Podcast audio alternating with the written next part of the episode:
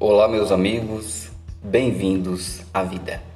Hoje é o dia 8 de março, o dia em que se comemora o Dia da Mulher.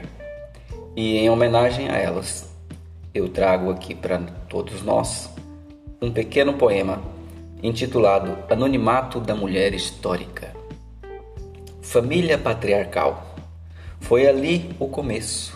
A mulher, a serviçal, tratada a pouco preço esposa, mãe, servidora, disponível, calada, trabalhadora. Assim foi o papel da mulher na história, muitos feitos sem registro, sem memória. O homem levava o crédito pelas coisas que a mulher fazia. Talento e esforço eram anônimos, pois ela nunca aparecia.